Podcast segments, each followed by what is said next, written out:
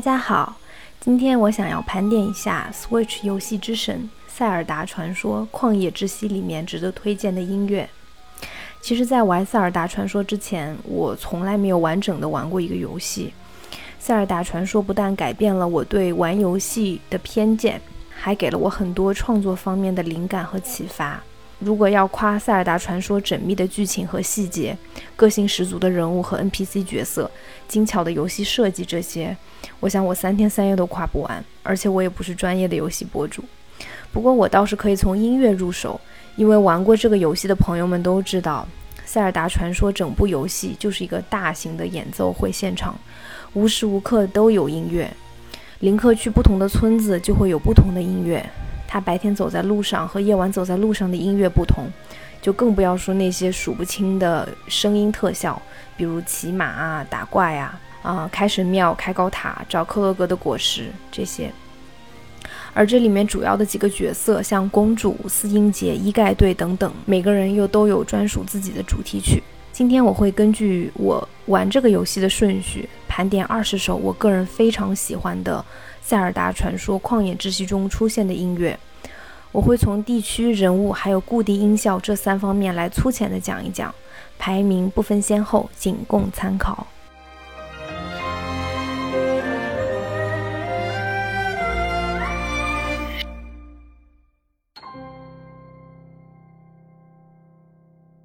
第一首曲子是卡卡利克村的音乐，之前在初始台地的时候就有很多的音乐了。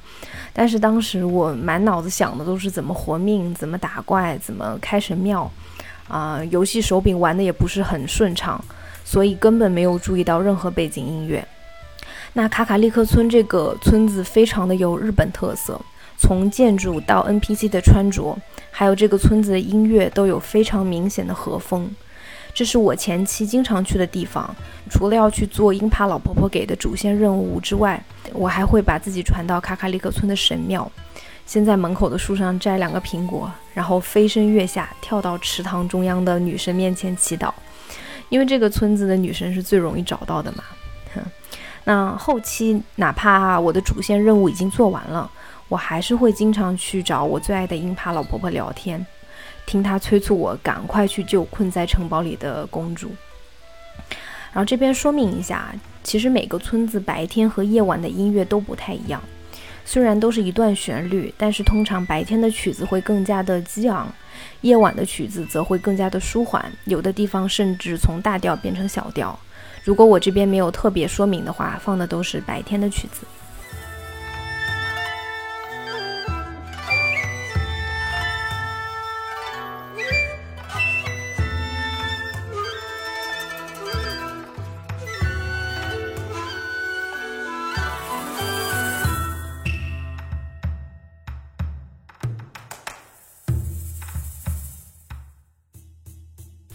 第二首曲子是哈特诺村的主题曲。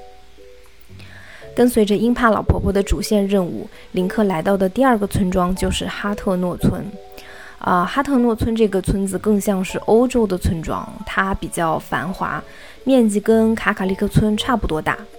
这个村子很重要的一点是，村里有一处要被拆除的旧房子，林克其实是可以把它买下来的。因为据说百年之前，林克就出生在哈特诺村的一个普通家庭，而这处闲置的旧房子就是他曾经的家，所以这段音乐对林克或者对玩家来说，就像回家了一样。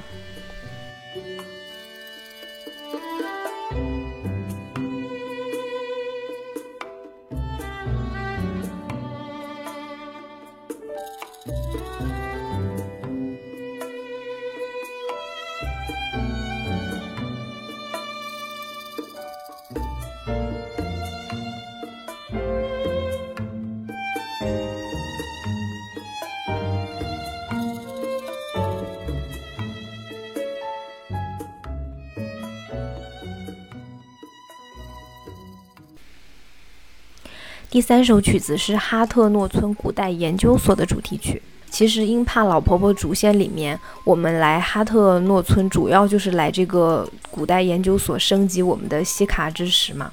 然后，这个研究所很有意思的一点是，它的所长普尔亚其实已经一百多岁了，但是看上去就是一个小女孩。因为日记里面说她研究了返老还童术，一直在这里等待林克的到来。研究所的这一出音乐就像调皮的所长那样，充满了童趣。其实这一段音乐和后来阿卡莱地区的古代研究所的音乐非常相似。那我就放这一段音乐，让大家回忆一下吧。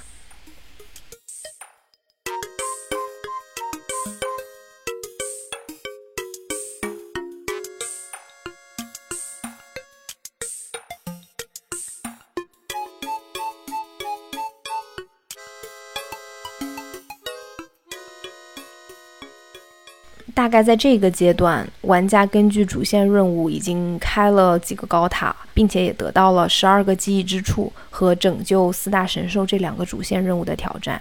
其实这两个主线任务就是鼓励大家去探索整片海拉鲁大陆。啊，那在这个阶段，其实我也是真正明白了这个游戏要怎么玩。这期间也出现了一些我很喜欢的常见场合会出现的音乐，首当其冲的就是驿站音乐。嗯，在这个时候我才知道，其实有很多很多的驿站，这些驿站是供应煮饭、休息、领取马匹，还有做迷你任务的安全地带。尤其是走夜路的时候，在前不着村后不着店的路上，啊，还没有地图，经常会遇到很多骷髅怪。这个对早期武器不行的我来说，驿站就像我的救命稻草。只要我看到远处的袅袅炊烟，听到这一首舒缓的音乐，我就知道我安全了。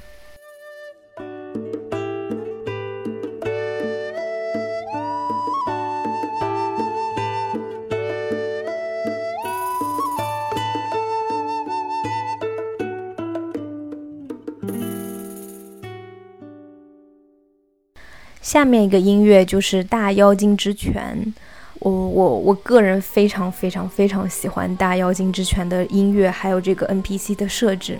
这四个仙女每次帮林克升级衣服的时候，都会调戏林克这个单纯的少年，而这段背景音乐也仙气十足，非常的悦耳。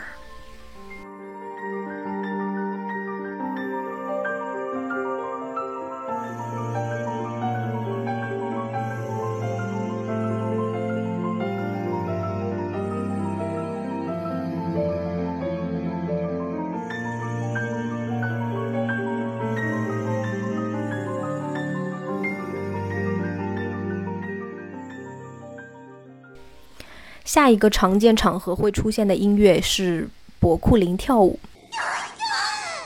其实这是一个音效，不算是音乐，但因为我太喜欢这一段了，所以就放了进来。博库林是一个成年的克罗格，长得就像一个巨大的西兰花一样。早期的他经常会在驿站旁边的森林，每次只要林克集齐了有点臭臭的雅哈哈果实，就会去找博库林跳舞。他会帮助林克扩充武器盾牌和弓箭口袋。这一段音乐也是我从来都不会跳过的音乐，就每次一定会把它听完。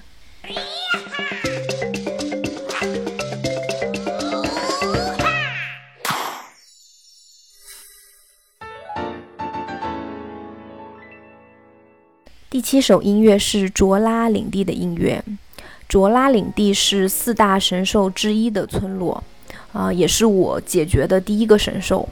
我还记得第一次跟随着鱼人西多王子来到卓拉领地时的那种震撼。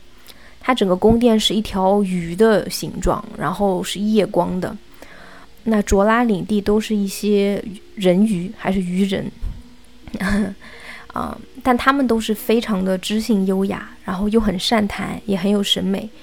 嗯，我觉得他们的音乐就像卓拉族人一样轻盈优雅，仿佛能看到他们在水中翩翩起舞。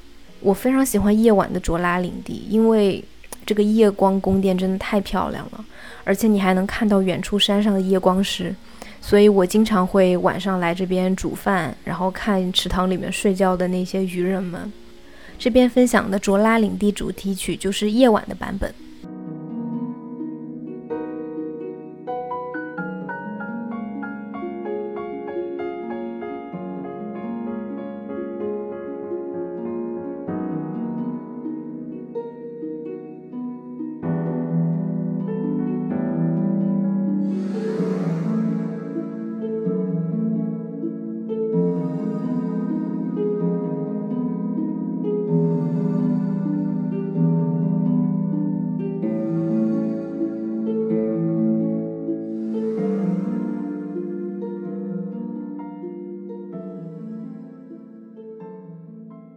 八首曲子是《米法之歌》。那都说到卓拉领地了，当然要说说我们四音节之一卓拉族的公主、国民老婆米法。她和林克小的时候就有一面之缘，后来长大后的米法对林克暗生情愫。但是因为卓拉族人的寿命很长，一百岁的卓拉人相当于二十岁的海利亚人，所以同龄的米法还是个孩子的时候，林克已经长成青少年了。米法非常懂事，就他知道林克喜欢塞尔达公主，于是他小心翼翼藏起了自己的那份心思，默默地为林克治愈伤口，为他亲手打造铠甲，甚至还把自己最爱的光灵枪留给了林克。最后，米法的灵魂看到林克的时候，还让他去快点去救公主，就因为他这样的温柔可人、善解人意，可能是众多玩家喜欢米法的原因吧。不过，我喜欢米法倒不是因为他的这种温柔。有两个片段，一个是当林克救回了水神兽瓦鲁塔的时候，米法站在水神兽上望向卓拉领地，说他很想再亲眼见一次父亲。还有一次是 DLC 扩充版里面一段回忆，当塞尔达邀请米法成为四音节的时候，当时弟弟西多还是一个鱼宝宝，特别萌。米法很耐心地背着西多攀爬瀑布，鼓励弟弟。他告诉弟弟：“以后姐姐不在了，你也要好好保护这片领地呀！”啊，我当时瞬间泪目，就是觉得这是一个多么坚强勇敢的小公主啊！她跟林克的那点小情小爱，在国家大事面前就根本不值得一提。虽然米法战斗力不是最高的，但是她的决心一点都不输其他几位英杰。我非常非常的爱米法，她留给林克的治愈魔法也一次一次拯救了我这个菜鸟玩家。米法的音乐就像他本人一样，轻盈温柔中带着一丝悲伤。那我们就一起回顾一下吧。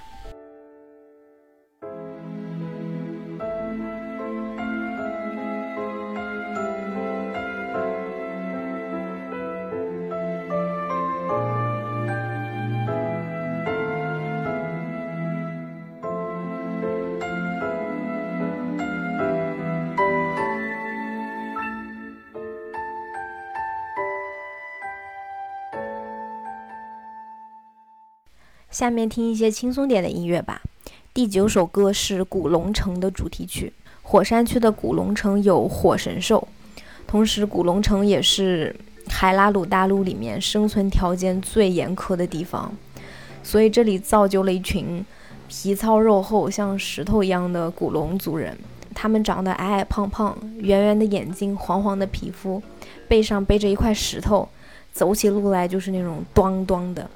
所以他们平时都会把自己缩成一个球，然后滚着走，这也就注定了古龙族的人虽然行动不太灵活，但是他们的防御力很强。古龙族的人以采矿石为生，他们性格非常的淳朴憨厚，而且有点一根筋。他们崇尚力量，也很喜欢比赛。这个村子的音乐啊，就像古龙人走路的声音一样，咚咚的，非常滑稽。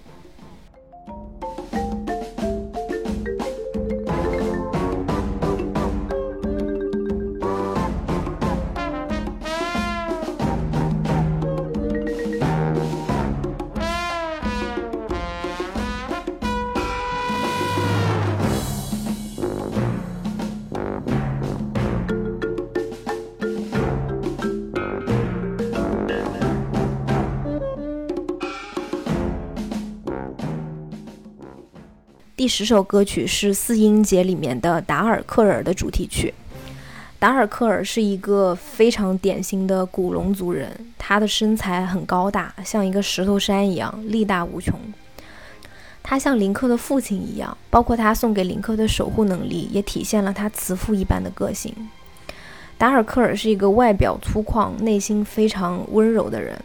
你看他对待塞尔达公主小心翼翼，很照顾塞尔达的感受。不过天不怕地不怕的达尔克尔竟然非常害怕小狗，因为他小的时候被狗咬过啊！而且根据他的日记，我们知道他还是一个吃货。就这种很强烈的反差萌，让他非常受欢迎。达尔克尔的反差也体现在他的主题曲里面。就这首曲子一开始非常的雄壮激昂，后面慢慢转成柔美，这也体现了达尔克尔的铁汉柔情。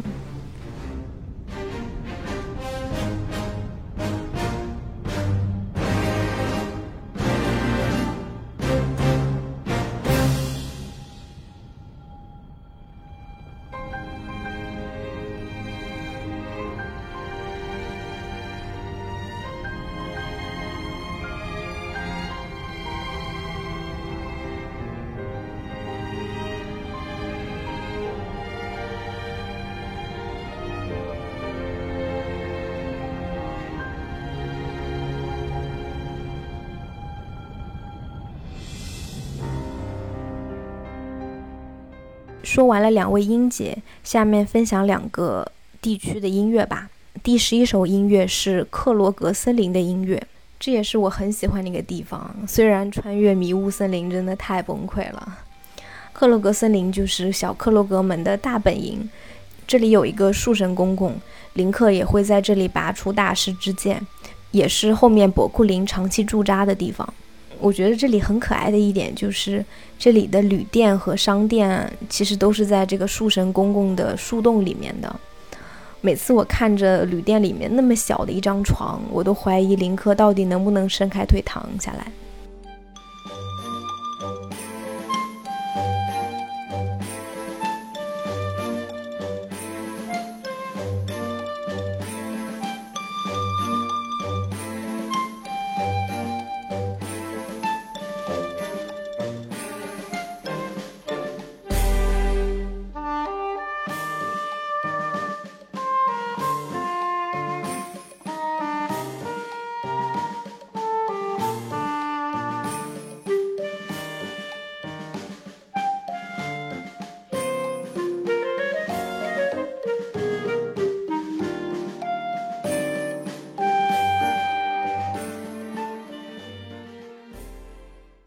第十二首音乐是沃托里村的主题曲。这个村子是一个海边的热带小渔村，它的 NPC 很像是那种太平洋小岛的居民。其实这是我私心非常非常喜欢的一个小渔村，因为它很平静祥和，然后有很多椰子树和海鲜，我可以来这边拿。而且不像卓拉领地或者是格鲁德小镇，你能看到很多外族人去经商、赶路、做买卖。在这个村子，你根本都看不到其他种族的人。我觉得可能是因为它在地图的角落太小了吧。同时，我觉得这是一个很可惜的村子，因为它既不是四英杰的故乡，也没有安排任何重要的主线任务。它就是在地图的角落，一个不争不抢的小渔村。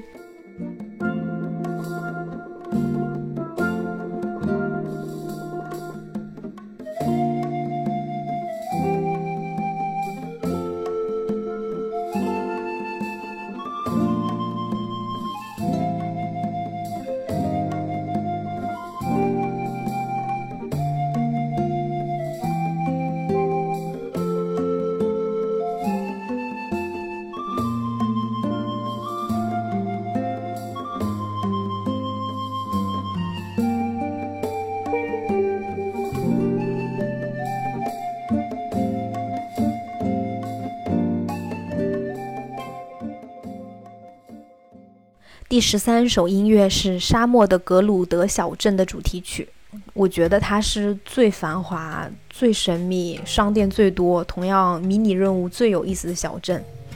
啊，就很妙的一点是，这个城市的供水系统都在房子上面，所以虽然身处沙漠，却能在小镇里面看到瀑布和潺潺溪流。格鲁德族人全部都是女性。他们的长相比较像埃及女人，褐发、高鼻梁，身材健硕。他们不但可以做饭持家，还会战斗守卫。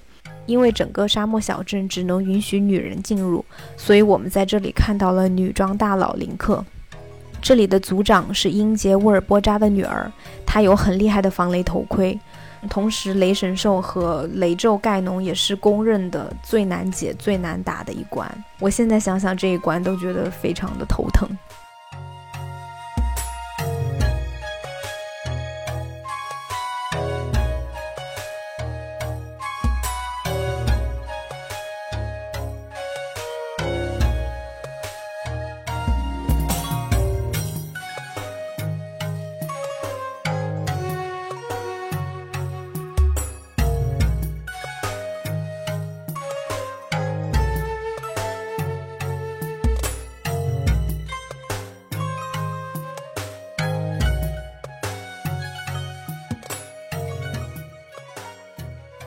沙漠区同样也是伊盖队的大本营。下面第十四首音乐就是伊盖队可盖大人的战斗曲。其实秘密潜入伊盖大本营的那一关非常难，我大概死了很多次。可是遇到最后的大 boss 可盖大人的时候，没想到竟然是最搞笑的一次战斗。其实你一听这个音乐，玩家就知道根本都不用害怕吧？这个可爱大人大概率就是来搞笑的。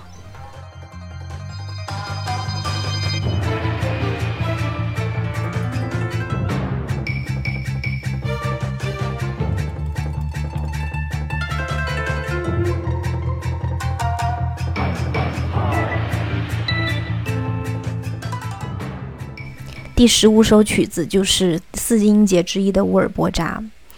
一百年前的乌尔波扎是格鲁德的族长，他英姿飒爽，非常漂亮。我个人认为他是四音节当中武力值最强的，因为他既有过硬的近身搏斗技巧，又有愤怒雷电响指这一个武力值超高的技能。乌尔波扎是塞尔达母亲的好朋友，在塞尔达母亲去世了之后。他对待公主就像对待自己亲生女儿那样，从某种程度上，他是最爱公主的人。我觉得有一点点遗憾的是，关于沃尔波扎的细节，相较于其他三个音节有一点少。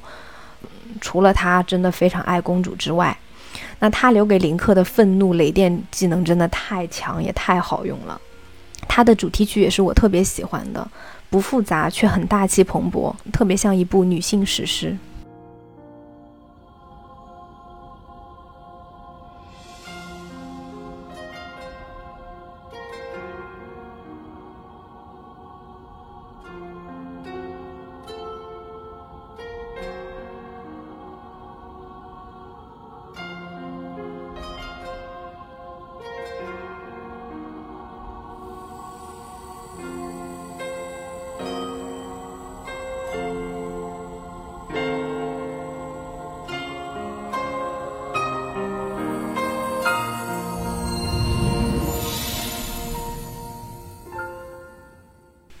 第十六首音乐是利特村的主题曲，这也是四个音节村庄里面的最后一个村庄。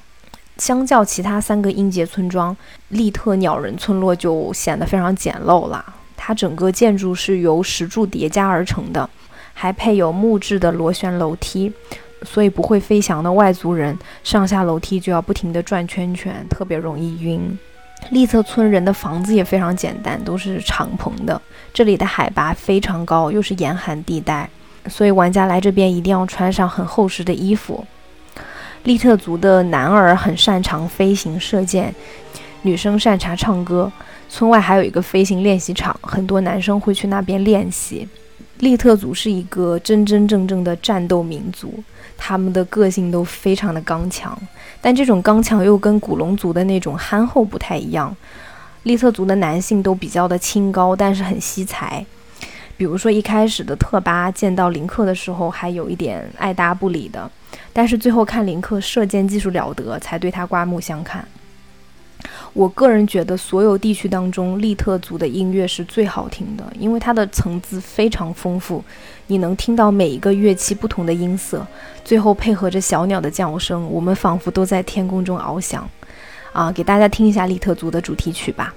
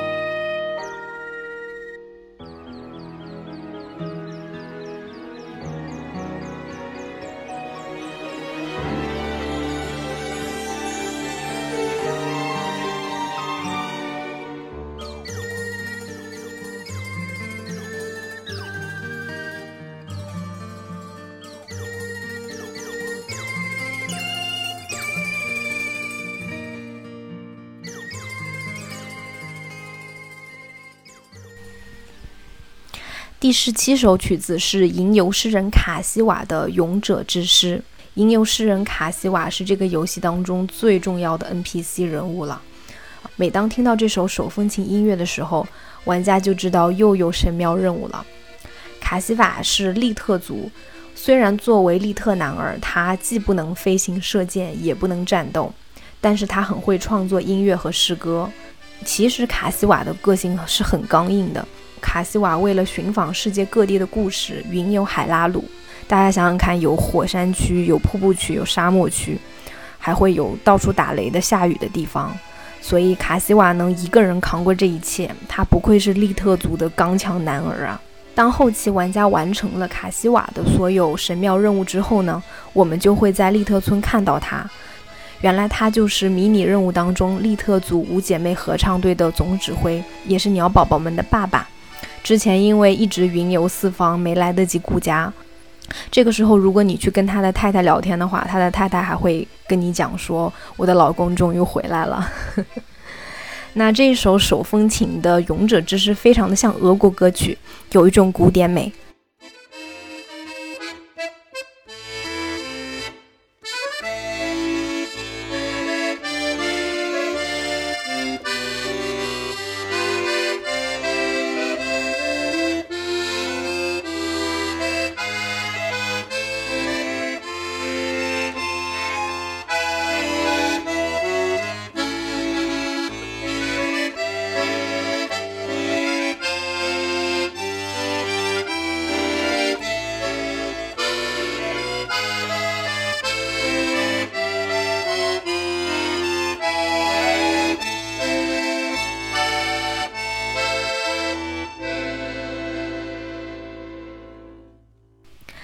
第十八首歌曲同样是由卡西瓦创作的，叫做《英杰们的诗篇》。这一部分音乐是 DLC 的扩充版内容。我们知道卡西瓦的师傅是一位宫廷诗人，同时也是西卡族的人。卡西瓦很想完成师傅留下来的《英杰们的诗篇》的遗稿，所以这时候玩家不但可以了解到四英杰在成为英杰之前的故事，也能欣赏到这首曲子一点点成型的过程。我对这首曲子的喜爱不亚于卡西瓦的《勇者之诗》，尤其是在了解到这些可爱的音节们之后，每次听到这首歌曲就会非常非常的悲伤。所以，就算是为了这一段音乐，我都非常推荐大家去购买 DLC。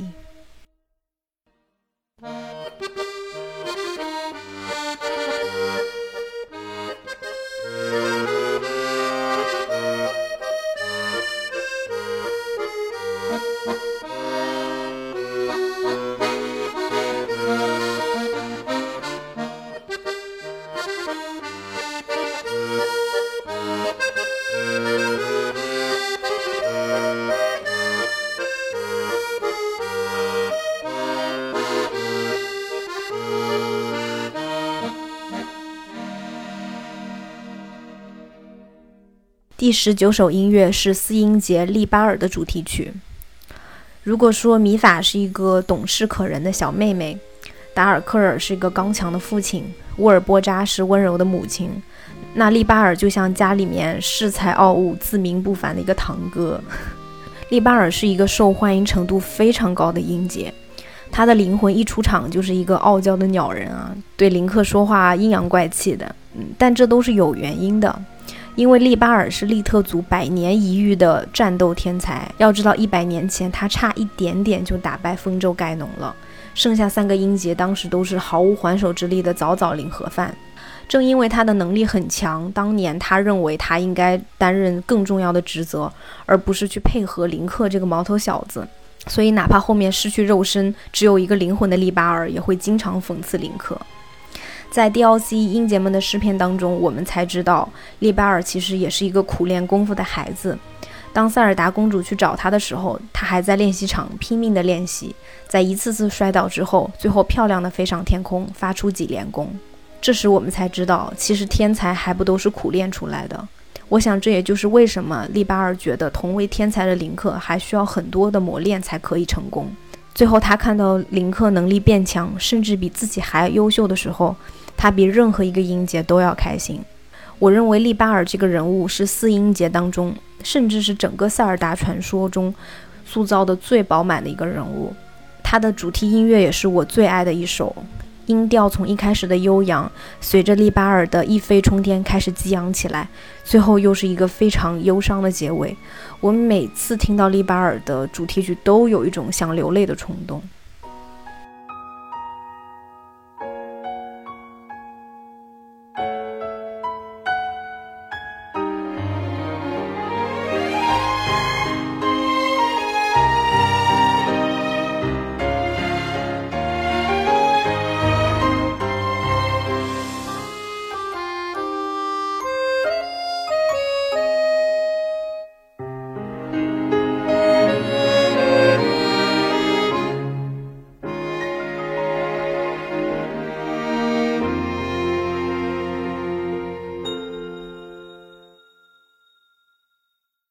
二十首，也就是最后一首音乐是异史村的主题曲。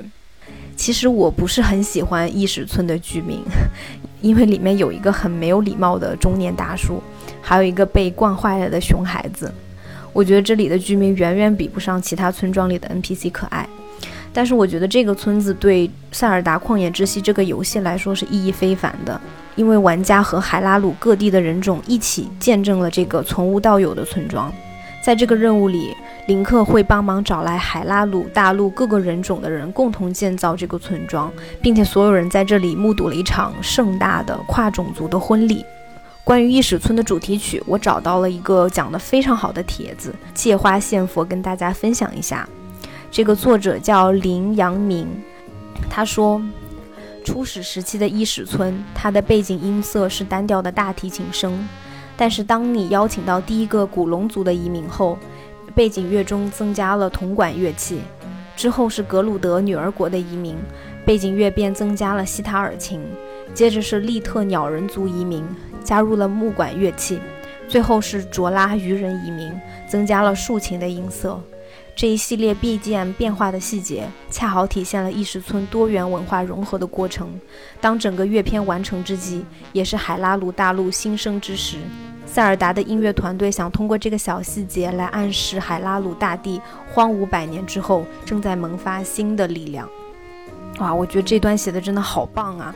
我想这也是为什么我作为玩家听到这首曲子会这么感动。《塞尔达传说：旷野之息》真的是一个非常非常值得玩的游戏，我们都很想留在这个美好的世界，看着这个美好的景色。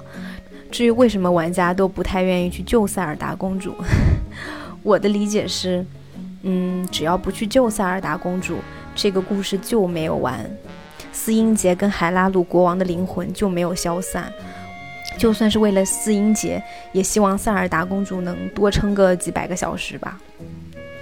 《塞尔达传说》里面还有很多很多好听的音乐啊，我今天只选了二十首跟大家分享，希望你喜欢，也感谢你听到这里，我们下次再见。